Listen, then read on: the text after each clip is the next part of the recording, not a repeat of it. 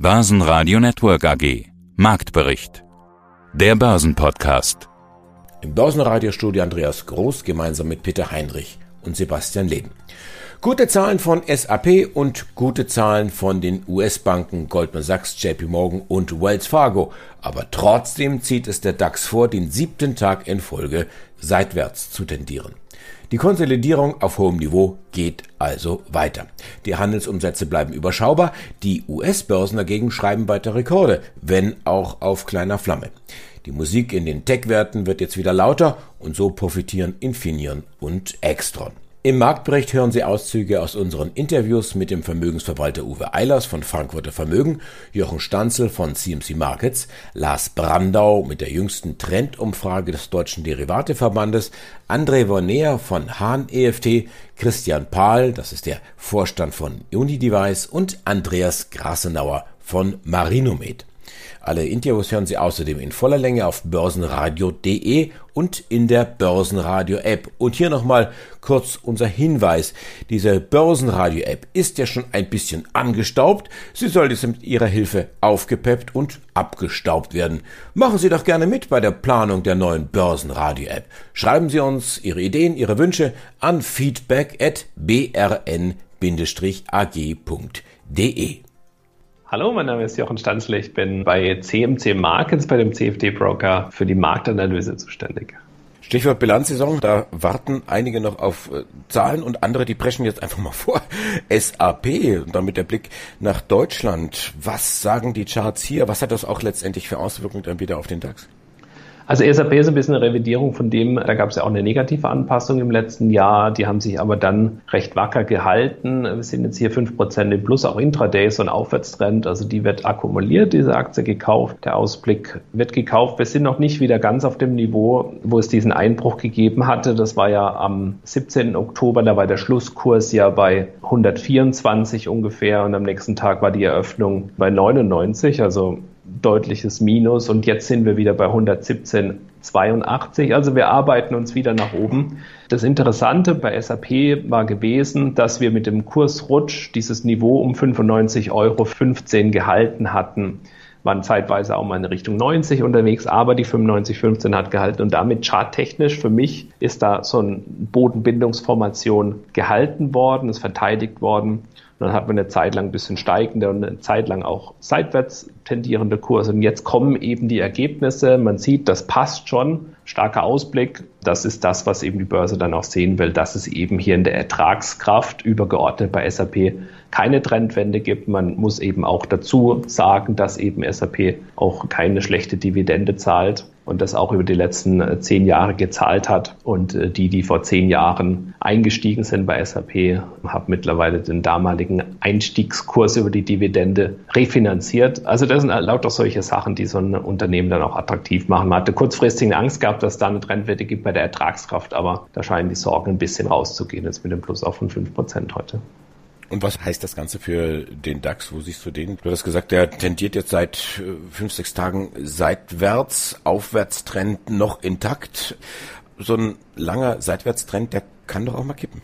Ähm, ja, aber ein Aufwärtstrend und der ist intakt, der stirbt keinen Alterstod. Also das kann auch noch Tage weitergehen. Ähm, da brennt dann auch nichts an. Man guckt dann, und das mache ich halt auch mal auf einen Intraday-Chart, also kann da wirklich ins Detail gehen, muss man nicht unbedingt machen. Was wir jetzt da sehen, ist, dass wir über 15.122, da ist eine Unterstützung und darüber, nachdem wir darüber ausgebrochen sind, über diesen Widerstand, ist diese siebentägige Seitwärtsphase. Nach oben ist 15.291, so ein charttechnischer Deckel. Ja, und man wartet, glaube ich, jetzt ein bisschen auch auf die Impulse von den Zahlen. SAP legt gut vor, obwohl SAP heute kräftig im Plus ist kann das den DAX nicht so richtig begeistern, drücken negativ belastet, da ein bisschen ein schwächerer Dow Jones aus den USA. Also es scheint so ein bisschen derzeit auch dieses Thema Sektorrotation ist jetzt sehr weit gelaufen. Ich muss es nicht unbedingt ein Autobauer immer noch kaufen, nachdem die so stark gestiegen sind. Also das scheint so ein bisschen das Motto zu sein, sondern ich gucke mir jetzt vielleicht auch wieder eine Tesla an, die gestern eine Bodenbildungsformation aktiviert hat. Oder ich schaue mir auch eben die Tech-Aktien wieder an, die eben eine Korrektur gemacht haben in den letzten Monaten. Das scheint so ein bisschen das Motto zu sein, also wieder Rotation ein bisschen zurück in Tech-Aktien. Hier die Schlusskurse. Der DAX am Ende des Tages mit einem kleinen Minus, knapp 0,2 Prozent, Schlusskurs 15.209 Punkte, kleines Plus von 0,1 Prozent beim MDAX, 32.709 Punkte, 0,4 Prozent im Plus, die Börse in Wien, der ATX bei 3.205 Punkten. Anleger schauen am Mittwoch auf die Kryptowelt. Coinbase, der größte Kryptohandelsplatz der Welt, geht selber an die Börse. Bis zu 100 Milliarden US-Dollar könnte Coinbase wert sein. Beeindruckend auch der Höhenflug des Bitcoin. Bei knapp 65.000 US-Dollar steht die bekannteste Kryptowährung jetzt. Nicht jeder findet das sexy. Guten Morgen, mein Name ist Uwe Einers. Ich bin Vorstand und Mitgründer der Frankfurter Vermögen. Herr Eilers, wir machen zunächst einmal einen kleinen Schwenk zu einem Ihrer Lieblingsthemen, in Anführungszeichen, zu den Kryptowährungen. Anlass ist, äh, dass die amerikanische Krypto-Plattform Coinbase an die Nasdaq geht heute Nachmittag. Haben Sie sich damit auseinandergesetzt, was, was Coinbase macht, oder ist das ein Thema, wo Sie sagen, ach, lasst mich einfach in Ruhe mit den ganzen Kryptos? Ich habe mir das natürlich angeschaut, aber nicht im Detail, muss ich gestehen, da ich wenig begeistert bin von den ganzen Kryptowährungen. Ich meine, in der Vergangenheit sind schon 80 bis 90 Prozent aller entstandenen Kryptowährungen wieder verschwunden. Das heißt, die Leute, die angelegt haben, haben ihr Geld schon verloren. Auch die verbliebenen Kryptowährungen. Ich bin da definitiv kein Fan davon, da ich einfach davon ausgehe, dass diese Währung primär für die Illegalität geschaffen wurde. Es ist für mich kein Ersatz für eine normale Währung. Jetzt höre ich natürlich förmlich den Aufschrei von denjenigen, die die Kryptos, man kann sagen, fast vergöttern. Es gibt ja die unterschiedlichsten, die sich neben Bitcoin auch durchgesetzt haben.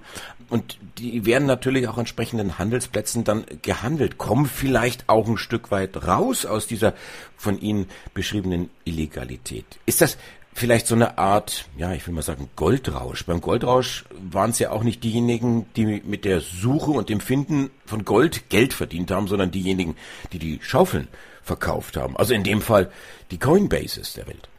Natürlich, das ist definitiv der Fall. Die Handelsplattformen verdienen ihr Geld, die ganzen Broker, die da entsprechend vorher vorgeschaltet sind, verdienen ihr Geld.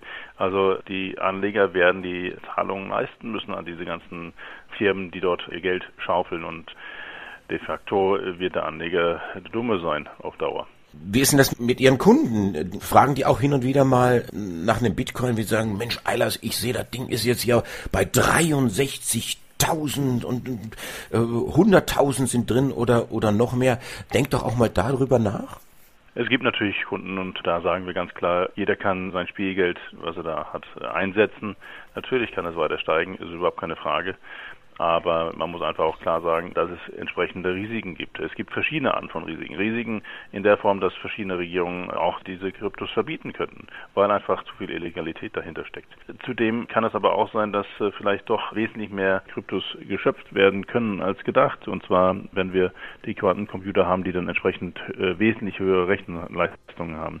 Ebenso ist das Problem des Hackings natürlich dann auch dann da, was kommen kann. Gerade die Quantencomputer, die vielleicht vier, vier, fünf fünf, sechs, sieben Jahren kommen, die dann tatsächlich in der Lage sind, dann auch solche Wallets zu hacken. Also die Gefahren sind immens da und ganz abgesehen davon kann man natürlich auch sein Passwort verlieren oder seinen Rechner zerstören, wo, wo man dann einfach dann nicht mehr an sein Geld rankommt. Also es gibt definitiv viele Arten von Gefahren, die dort lauern und man muss auch ganz klar sagen, es steht kein Staat, kein Mensch dahinter. Das heißt, wenn da irgendwas schief geht, dann ist das Geld weg und äh, keiner haftet dafür. Mein Name ist Lars Brandau, ich bin Geschäftsführer beim Deutschen Derivateverband und wir wollen sprechen über die Ergebnisse der Online-Trend-Umfrage aus dem April 2021. Und Sie fragen die Selbstentscheider in der aktuellen Umfrage, welche Kriterien bei der Auswahl eines Emittenten für Sie am wichtigsten sind. Zur Auswahl stehen Handelbarkeit der Produkte, Bonität, gute Erfahrungen der Vergangenheit, Geldbriefspanne der Produkte, Informations- und Serviceangebot. Das erste, was mir auffällt, ist, dass alle Antworten einigermaßen vertreten sind. Also da ist nicht eine Antwort mit Abstand weit vorne und das andere alles nicht so. Sie haben diese Frage ja schon mehrfach gestellt und wir sehen, dass sich die Verteilung im Prinzip noch verbreitert hat. Was schließen wir denn daraus, dass alle Punkte eben wichtig sind oder? Also das ist mit Sicherheit eine Erkenntnis. Das ist auch was, worauf ich auf jeden Fall hinweisen würde. Wir haben zwar jeweils gefragt, wo setzen Sie Ihre Prioritäten? Aber es ist natürlich niemals nur ein Parameter, niemals nur ein Faktor. Es ist immer eine Bündelung aus ganz vielem. Also jeder, der da mitgemacht hat, schaut sicherlich auch auf die anderen Kriterien. Und deswegen muss man das, glaube ich, als Gesamtbild sich anschauen. Und dieses Tortendiagramm, was wir da haben und was Sie gerade sehr richtig beschrieben haben, hat ziemlich ähnlich große Stücke. Und das war in der Vergangenheit gar nicht viel anders mit ganz leichten anderen Prioritäten. Wir haben hier tatsächlich das größte Tortenstück mit 26,5 Prozent ist die Handelbarkeit der Produkte. Und danach kommt dann aber schon mit 24,3 Prozent die Bonität. Und das war in der Vergangenheit ein bisschen anders, zugegebenermaßen. Wir haben diese Umfrage exakt so auch schon mal 2012 gestellt und wir erinnern uns, das war natürlich im Umfeld der gesamten Finanzkrise und dann erinnern wir uns auch, wenn der Derivateverband so eine Frage stellt, dann ist der Hintergrund natürlich motiviert in Richtung Schuldverschreibung. Haben die Leute verstanden, dass es sicherlich um eine Schuldverschreibung geht, wenn man Zertifikate kauft und dass es wichtig ist, auf die Bonität des Emittenten zu achten. So, das hat sich ein bisschen verschoben. Ansonsten sind die Teile nämlich 19,8, also auch fast 20 Prozent mit guten Erfahrungen in der Vergangenheit, Geldbriefspanne 19,3 Prozent und 10,1 Informations- und Serviceangebot. Dieser Punkt allerdings hat mich ein bisschen überrascht. Der war in der Vergangenheit etwas ausgeprägter. Aber wenn wir es, und das würde ich an dieser Stelle durchaus tun, positiv interpretieren, würde ich immer sagen, dass die Emittenten wahnsinnig viel gemacht haben in den zurückliegenden Jahren, gerade was Information und Service anbelangt. Und insofern die Kunden oder die Menschen, die hier mitgemacht haben, und das sind ja meistens Selbstentscheider, und das sind immerhin 1185, die sich hier beteiligt haben, die sind schon relativ verwöhnt und die haben sich auch daran gewöhnt und sie sind auch zufrieden mit dem Informations- und Serviceangebot und äh, deswegen muss man schon sagen, sind diese 10% völlig okay. Mein Name ist André Voyner. Ich bin der deutschsprachige Vertreter bei HanETF, einer in London ansässigen ETF-Anbieterin. Mit zwei ETFs seid ihr jetzt auch nach Wien gegangen. Warum Wien zusätzlich? Richtig, wir sind jetzt nach Wien gegangen, weil wir vermehrt Interesse sehen von Anlegern aus Österreich. Wir sind ja eine relativ junge Firma, wenn man uns vergleicht mit anderen ETF-Anbietern. Wir sind seit 2018 am europäischen Markt aktiv. Äh, Deutschland war schon immer ein Kernmarkt von uns. Also alle unsere ETFs und, und ETPs sind in Deutschland auf Xetra gelistet. Österreich wird das manche nicht so gerne hören, manchmal so ein bisschen stiefmütterlich behandelt als kleiner Bruder von Deutschland. Das ist leider am Anfang oftmals unvermeidlich, gerade wenn die Ressourcen begrenzt sind und man eben irgendwo anfangen muss mit der Kundenbetreuung. Aber wir haben sehr schnell festgestellt, dass Österreich ein sehr wichtiger Markt eigentlich ist für uns. Im Vergleich zur Größe, wenn man vergleicht Deutschland zu Österreich, muss ich gestehen, dass Österreich überproportional viele Anlegergelder schon in unseren Produkten stecken. Da waren wir sehr positiv erfreut darüber. Wir wollen dem dann auch nachkommen, unsere Bindung wirklich auch zu Österreich zeigen, indem wir anfangen, mehr und mehr Produkte an der Wiener Börse anzubieten für lokale Anleger, damit sie dort lokal handeln können. Wir beginnen jetzt mit zwei Produkten und hoffen, dass wir im Zeitablauf immer mehr ETFs dort listen können. Also man sagt ja so, wenn der Prophet nicht zum Berg geht, kommt der Berg eben zum Propheten. Genau. Was sind denn das jetzt zunächst einmal für zwei ETFs? Kannst du die kurz beschreiben? Ja, sicherlich. Also wir haben von den 14 ETPs, die wir haben, haben wir bewusst zwei gewählt, die bisher auch auf großes Interesse gestoßen sind von Privatanlegern, die oftmals auch gerne an lokalen Börsen handeln. Und zwar handelt es sich hier einmal um unseren medizinischen Cannabis-ETF und um einen Klima-ETF. Beide Themen sind sehr on vogue im Moment. Cannabis war bei Privatanlegern schon seit einigen Jahren auf der Bildfläche. Man hat die Entwicklung in, in Kanada und in den USA beobachtet. Dort spielt bisher die Musik, weil dort die Märkte einfach weiter vorangeschritten sind, was die Legalisierung von Cannabis sowohl für medizinische als auch zu dem Privatkonsum Zwecke vorangeschritten ist. Das Thema ist wirklich seit der Präsidentschaftswahl in den USA auch nochmal stark nach oben gegangen. Das Interesse, die Anlegervolumina im ganzen deutschsprachigen Raum, inklusive in Österreich. Deswegen haben wir uns entschieden, diesen Fonds als ersten rüberzubringen und dann eben als zweiten Fonds noch mit dazu diesen Klimafonds, weil ich glaube, das ist kein Geheimnis, das weiß jeder. ESG, Nachhaltigkeit, Klimawandel sind sehr wichtige und immer stärker aufkommende Themen im, am Investmentmarkt. Wir sehen auch hier wieder hohe Nachfrage, sowohl von Privatanlegern als auch von professionellen Anlegern. Und deswegen dachten wir, wäre das ein tolles Thema, um das auch in Wien zu listen. Mein Name ist Christian Pahl, ich bin CEO der Unidevice AG. Und sie sind ein Broker für elektronische Device wie Smartphones und Tablets. Haben wir ja schon ein paar Mal drüber gesprochen. Corona ist somit kein großes Problem für sie. Ganz im Gegenteil. Wir hatten in der Vergangenheit auch schon mal drüber gesprochen, dass viele im Homeoffice bzw. Stay-at-Home-Modus sich beispielsweise Tablets zugelegt haben. Äh, setzt sich diese Entwicklung eigentlich auch zu Beginn des Jahres fort? Also ja, zu Beginn jetzt neuen Jahres haben wir eine signifikante Veränderung im Produktmix. Es bleibt dabei, Apple ist unsere Hauptproduktkategorie und für uns eben ein Einfluss sozusagen jetzt dieser Corona-bedingten Sondersituation ist, dass unwahrscheinlich viel immer noch eingekauft wurde für die Homeoffice-Ausstattung, also AirPods beispielsweise waren bei uns ganz stark und das führte dann dazu, dass wir bei AirPods eine höhere Marge hatten und einen höheren Quartalsgewinn erzielen konnten als im Vorjahresvergleich, aber der Umsatz eben geringer war, weil AirPods eben sag mal, ein Zehntel kosten von einem iPhone. Und das ist ja nicht so schlimm. Das denke ich auch nicht für das ganze Jahr so bleiben, dass sozusagen wegen geringerer Stückkosten der Umsatz kleiner ist wenn der Gewinn steigt, ähm, sind wir damit auch sehr zufrieden. Also 10% weniger Umsatz, 92 Millionen Euro, aber 34% Gewinnwachstum auf 0,95 Millionen Euro Periodenüberschuss. Ja. Produktmix, sagen Sie da. Wie setzt sich so ein Produktmix denn zusammen? AirPods hatten Sie jetzt als wichtige Kategorie genannt. Wie sieht das denn generell gerade aus? Also normalerweise ist bei uns das Beherrschende das Thema iPhones. Und iPhones haben wir auch gut verkauft, aber eben äh, in einem geringen Prozentsatz als ähm, AirPods und iPads, wie Sie schon sagten, spielen auch eine Rolle. Ich denke mal, das wird nicht das ganze Jahr so weitergehen, sondern das ist jetzt irgendwann mal ja auch so, dass die, die es wollen, sich dann perfekt ausgestattet und ergänzt haben. Aber im ersten Quartal war das festzustellen. Zusatzgeräte haben dann teilweise eine höhere Marge als das Hauptprodukt, das iPhone. Mein Name ist Andreas Gassauer. Ich bin Vorstand und CEO der Firma Marinomed Biotech, jetzt vom Standort Korneuburg in der Nähe von Wien in Österreich. Wir sprechen eigentlich über Ihre Zahlen, aber einsteigen möchte ich natürlich, wie zuletzt auch und wie wahrscheinlich bei jedem Gespräch, das Sie gerade mit der Öffentlichkeit führen, mit Ihrem Nasenspray. Ihr Caragellose Nasenspray könnte gegen Covid-19 helfen als Virusblocker gegen das Coronavirus. Haben wir ja schon mal drüber gesprochen. Überall wird gerade über Impfungen gesprochen, aber nur wenig über Therapiemöglichkeiten bei Covid-19.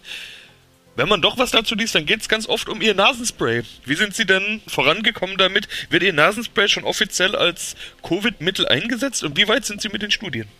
Ja, da gibt es zunächst erst einmal von der Deutschen Gesellschaft für Krankenhaushygiene seit kurzem eine Empfehlung, das auch in den Krankenhäusern einzusetzen. In Deutschland heißt das Produkt übrigens Algovir, gibt es auch in Apotheken.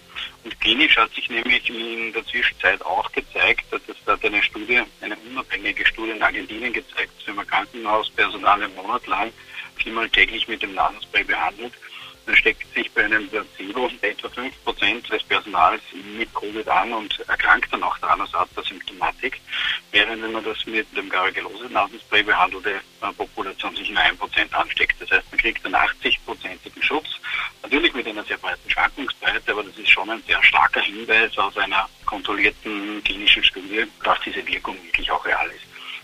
Weiters hat sich in der Zwischenzeit in mehreren Studien gezeigt, unter anderem an der Universität in Erlangen und eine separate Studie in Ulm, eine in Korea, USA und Argentinien auch wieder, dass unsere Labordaten korrekt sind und eben diese Daten bestätigt. Das Team vom Börsenradio sagt jetzt Dankeschön fürs Zuhören, wo immer Sie uns empfangen haben. Mein Name ist Andi Groß. Börsenradio Network AG. Marktbericht. Der Börsenpodcast.